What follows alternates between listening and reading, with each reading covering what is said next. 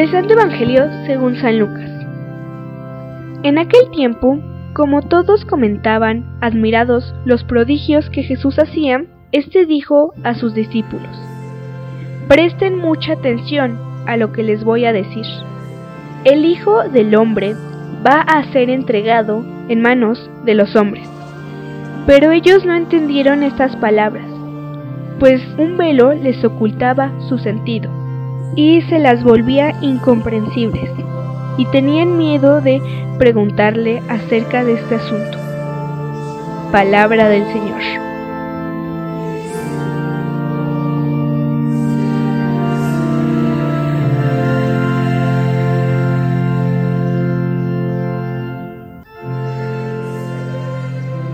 26 de septiembre, sábado de la 25 semana del tiempo ordinario.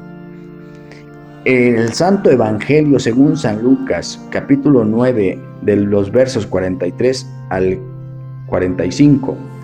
Nuestro Señor Jesucristo repite el anuncio sobre su muerte. Se vuelve a llamar Hijo del Hombre, apuntando a su mesianismo final, como Señor y Juez del universo. Los discípulos no entendieron estas palabras, pues un velo les ocultaba su sentido y se las volvía incomprensibles, y además tenían miedo de preguntarle acerca de este asunto. En otras ocasiones, los evangelistas nos describen los motivos de esta dificultad. Los seguidores de Jesús tenían en su cabeza un mesianismo político con ventajas materiales para ellos mismos y discutían sobre quién iba a ocupar los puestos de honor a la derecha y a la izquierda de Jesús, la cruz no entraba en sus planes. Si Jesús despierta admiración por sus gestos milagrosos y por la profundidad de sus palabras, también a nosotros nos gusta fácilmente ese Jesús. Pero el Jesús servidor el Jesús que se ciñe la toalla y lava los pies a los discípulos. El Jesús entregado a la muerte para salvar a la humanidad. Ese no lo entendemos tan espontáneamente. Quisiéramos solo el consuelo y el premio, no el sacrificio y la renuncia. Preferiríamos que no hubiera dicho aquello de que, si alguno quiere acompañarme, que tome su cruz de cada día. Pero ser seguidores de Jesús pide radicalidad no creer en un Jesús que nos hemos hecho a nuestra medida. Ser colaboradores suyos en la salvación de este mundo también exige su mismo camino, que pasa a través de la cruz y la entrega.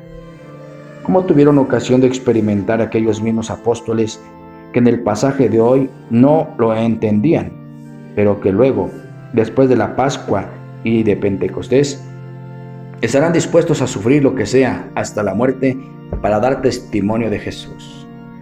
Para entender a Jesús, solo cuenta la fe y el abandono en Dios.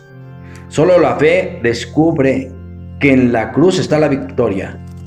Aquellos discípulos que no entendieron el lenguaje tras la muerte de Jesús, dieron su vida por Él entre persecuciones y tormentos. El seguidor de Jesús, medianamente coherente, pasa por la cruz es que el mandamiento primero es el amor.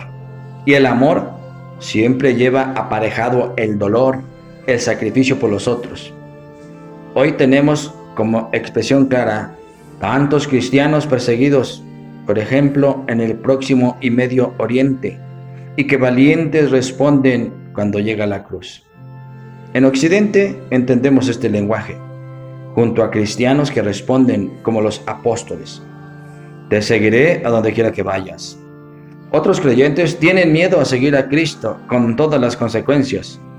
Tenemos miedo a ser diferentes, a hacer otra cosa en el mundo, a anunciar los valores evangélicos, que no son los mundanos. Podemos decir sí o decir no. Seguir a Jesús es seguir al crucificado. Que nuestra Madre Santísima, que estuvo al pie de la cruz, con todo el amor, el valor, la fe y la obediencia a Dios Padre nos ayude a ser fieles seguidores y sobre todo que sepamos tomar la cruz de cada día. Amén.